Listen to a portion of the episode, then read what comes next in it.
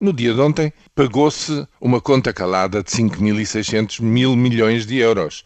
Bem, se tudo foi pago a tempo e horas, por que é que surgiu a ideia de que ontem tinha sido um dia negro? Por uma razão muito simples. É que quando Vítor Gaspar pôs simbolicamente essa data como sendo do regresso aos mercados, queria ele dizer que, em parte, esta operação já não estava coberta por fundos garantidos pelas instituições que constituem a Troika. Ou seja, em parte a República Portuguesa, o Tesouro, tinha que abastecer-se, tinha de ir buscar dinheiro autonomamente para poder cobrir completamente esta operação. E foi o que o Tesouro fez, aproveitando há uns meses atrás, enfim, em várias circunstâncias, não vale a pena aqui entrar em pormenores, mas efetivamente, neste momento, existe dinheiro em caixa, existiu não só para o pagamento da operação de 5.600 eh, milhões de euros no dia de ontem, como ainda há, de facto, provisões para boa parte,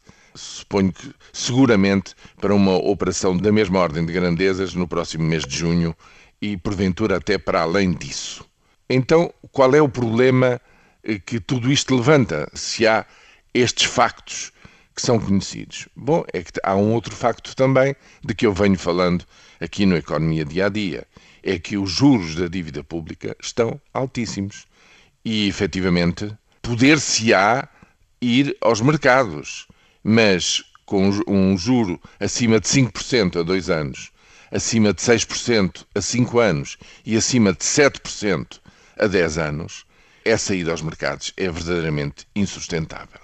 O que estes números querem dizer é que existe uma profunda desconfiança sobre o risco que representa emprestar dinheiro a 2, 5 ou 10 anos à República Portuguesa, porque, basicamente, só há uma explicação por causa do risco político, da incerteza do caminho que a governação e, sobretudo, a política orçamental vai ter daqui para a frente.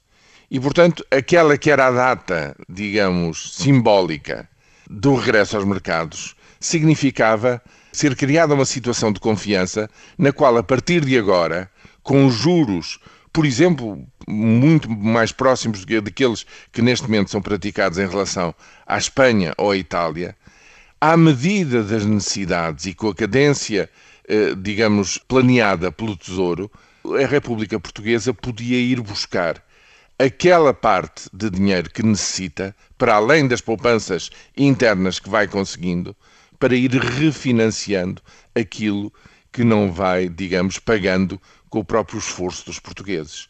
Porque nos próximos anos há contas caladas para pagar na casa dos 15 mil milhões destes grandes empréstimos não se podem pagar todos com, com a poupança dos portugueses. É, isso seria poupar 9% do PIB ao ano. Não é, não é possível. Mas é possível pagar justamente por ano uh, qualquer coisa como 5 mil milhões. Uma operação do tipo da que se fez ontem, por ano. E o resto tem que ser refinanciado. Mas para ser refinanciado, tem que haver sinais de confiança nas boas contas em Portugal e os números dizem-nos que essa confiança hoje em dia não existe. É por isso que o dia de ontem foi tão controverso.